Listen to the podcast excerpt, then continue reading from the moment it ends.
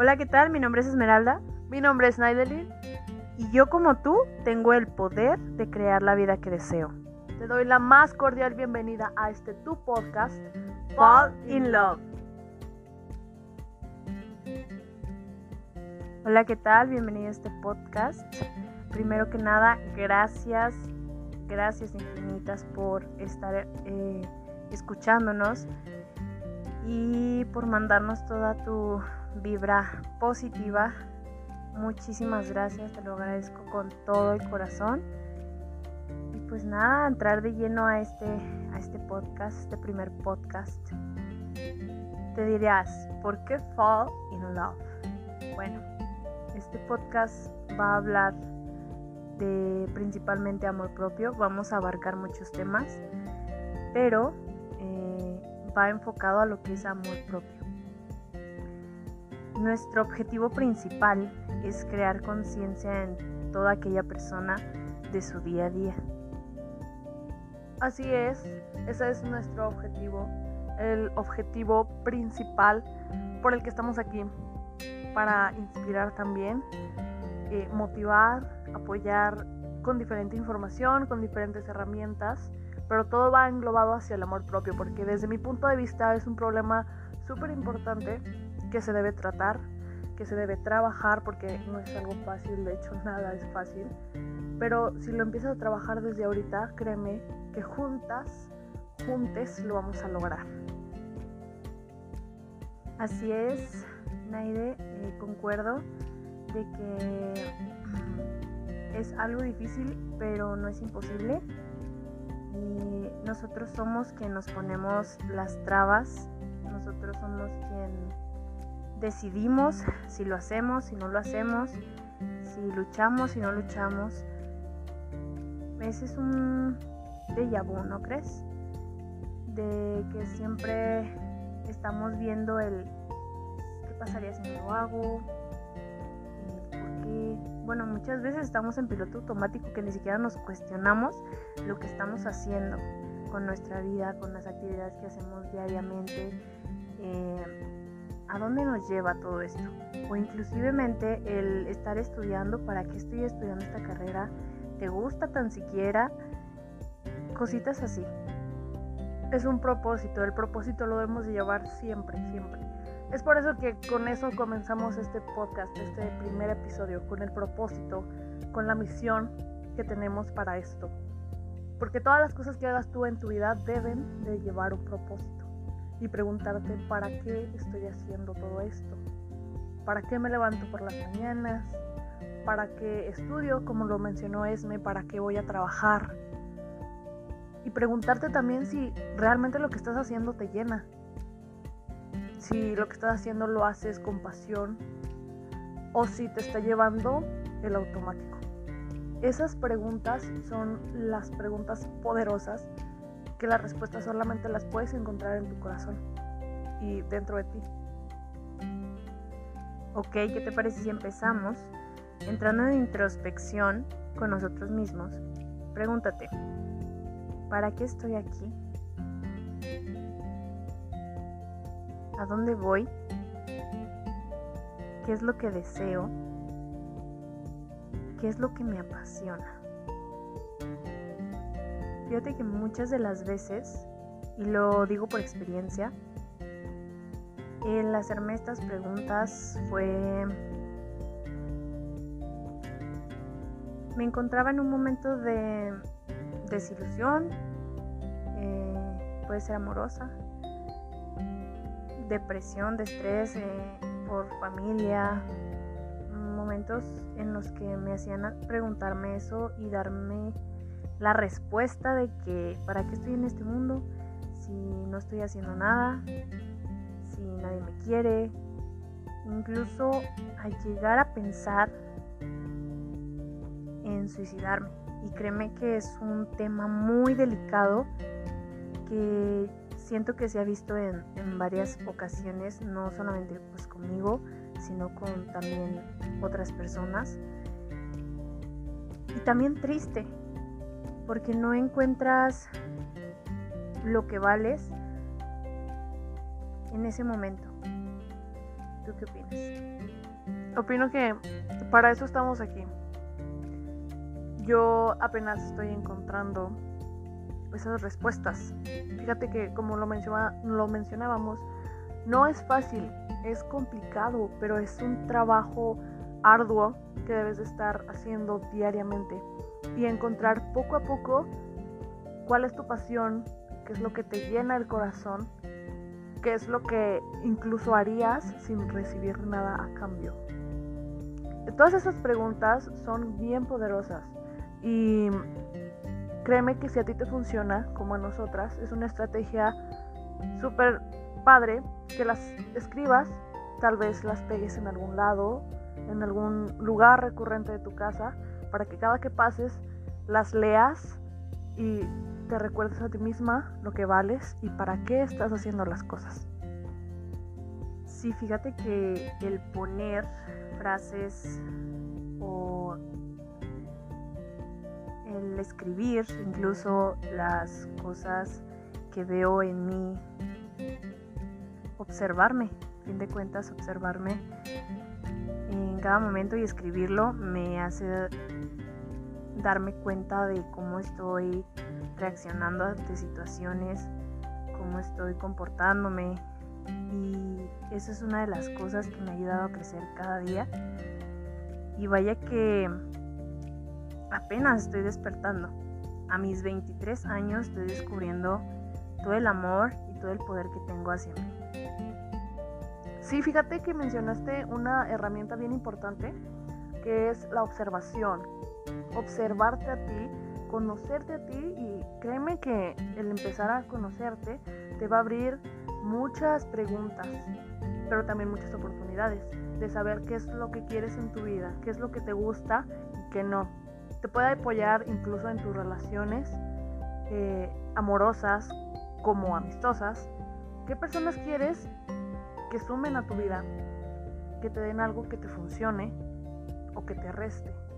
Empezar a ver quiénes son esas personas que tal vez te ponen trabas o que tal vez te ayudan a crecer, ya sea como pareja o como un amigo.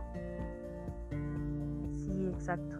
De hecho, pues a la vez da miedo el cuando te dicen, ah, es que te vas a conocer. Pero es muy bueno. O sea, vas a conocer tu sombra, tu lado malo, ¿no? Típico. Pero está bien conocerse totalmente. Como dice Naide, vas a conocer todo lo que te gusta, lo que no. Vas a conocer tu lado que no. A lo mejor no es bonito. Sabemos que no puede ser bonito. Pero también cómo sería si lo aceptaras y lo abrazaras, lo amaras. ¿Cómo sería? Incluso te abre la oportunidad también de poder transformarlo o cambiarlo, lo que no te parece, lo que sientes, ah, ok, este, soy muy impulsiva, esa es mi parte oscura. ¿Y qué voy a hacer ahora para cambiar eso que no me gusta? Primero lo acepto, después lo cambio. Y pues solo es cuestión de que tomes la decisión de que ya es tu momento, ya es tu momento, ya es tu hora de darte el tiempo, darte prioridad a ti, de, experimentar, de amarte, de aceptarte tal y como eres. ¿Qué tiene de malo? ¿Qué tiene de malo? Me pregunto. Muchas de las personas ven esto como egoísmo. ¿No te ha pasado? Sí, siempre, siempre me pasa. Hay personas que yo después de, que empecé a conocer esta herramienta, obviamente me fui comportando diferente. Y a todo mundo que me decía, como, ¿te ves bien? Y yo era de, ya sé. y era algo que ellos veían como de, ay, qué persona tan más egocéntrica o egoísta. Entonces, también te vas a enfrentar a eso. Cada que quieras cambiar algo de ti, la gente te va a criticar y siempre va a hablar de ti pero que no te importe. Cada quien tiene su verdad absoluta. ¿Qué pasaría si tú te quedas con la tuya? Muy bueno. este, sí. Como dice Naide, hay que transformar y va a haber gente a quien no, no le va a gustar esa transformación. Pero mientras te funcione, mientras vayas aceptando cómo eres, lo que eres, vaya, vas a ser una persona súper poderosa en este planeta. ¿Y qué harías diferente? ¿Qué mundo seríamos si fuéramos creciendo, aceptando, aceptándonos, amándonos sobre todo a nosotros mismos? ¿Tú qué opinas? ¿Qué seríamos diferente en este mundo? Totalmente cambiaría la sociedad, la forma de pensar de, toda la gente, porque, ¿sabes una cosa? Yo no estoy de acuerdo con esa frase que dice, nadie es perfecto, porque realmente somos perfectos como somos. Por algo, Dios o el universo o en quien tú creas, te hizo así. Porque te funciona. ¿Qué pasaría si en vez de, como lo mencionaban ahorita, verte en un espejo y ver todo lo que no te gusta, qué pasaría si agradecieras por eso? Por, bueno, antes eh, hablando desde mi experiencia, mi mayor complejo eran mis piernas. Entonces, de un momento a otro, comencé a agradecer que yo tenía piernas y agradecer que, pues gracias a ellas, puedo moverme a donde me plazca, literal.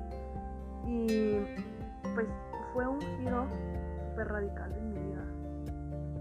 Fíjate que conversando con una persona, que me dice, es que sabes qué es. ¿Cómo puedo pensar en mí si voy a ser egoísta como persona?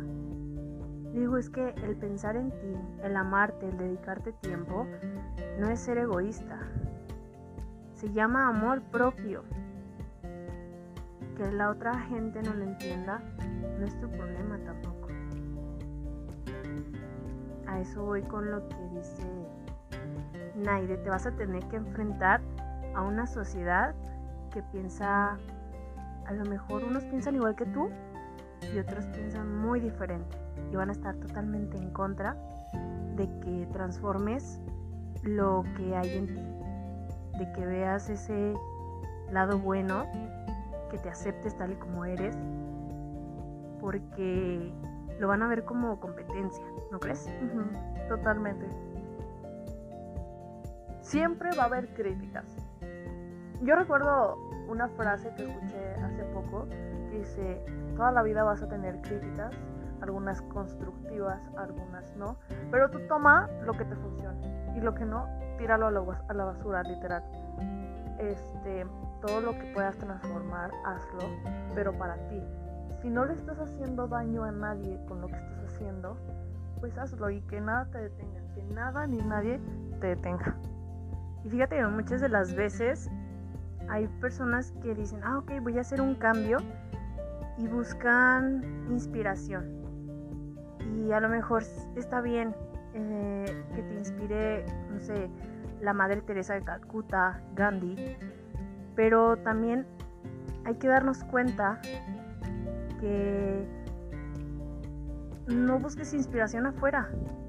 La inspiración está dentro de nosotros ahí vas a encontrar tu musa.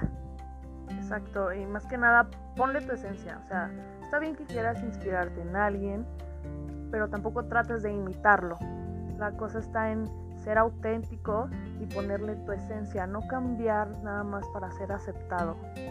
Primero tienes que aceptarlo tú. Si vas a cambiar algo de tu cuerpo, ya sea, o sea, pues físicamente o mentalmente, primero pues debes de preguntarte para qué lo haces debes de aceptarlo este, y después cambiarlo. Pero todo, todo, o sea, grábate esto bien, te lo voy a estar repitiendo todos los episodios que pueda. Todo hazlo para ti, no para, pues para gustarle más a alguien, para ser aceptada. No, no, no. Todo hazlo para ti porque finalmente la gente puede opinar, pero al final del día solo te tienes tú. Sí, fíjate que me ha pasado que bueno, yo tenía experiencias propias en el que empiezo a ser otra persona. O sea, empiezo a actuar como otra persona. Y querer ser como esa persona no deja nada bueno. Se los digo por experiencia. Pierden muchas cosas, pero sobre todo te pierdes a ti mismo. Te pierdes y es, mm, la verdad muy cañón sentirse así. Se los digo por experiencia, me pasó en dos ocasiones. Querer ser una persona que no soy, perder relaciones, perder amistades, perder cosas materiales, aunque lo material casi, bueno, no importa. Importa para cierto aspecto, pero para ser feliz no. También hay algo que tenemos que entender. La felicidad está en nosotros, nada más. No en nadie, ni en nada. Yo estoy muy en contra en esa frase que dice, busca a tu media naranja, ¿no? Entonces estás como, entonces no estoy, no me puedo completar a mí misma o, o cómo. O sea, tú sé la naranja completa. Lo que venga ya es por añadidura.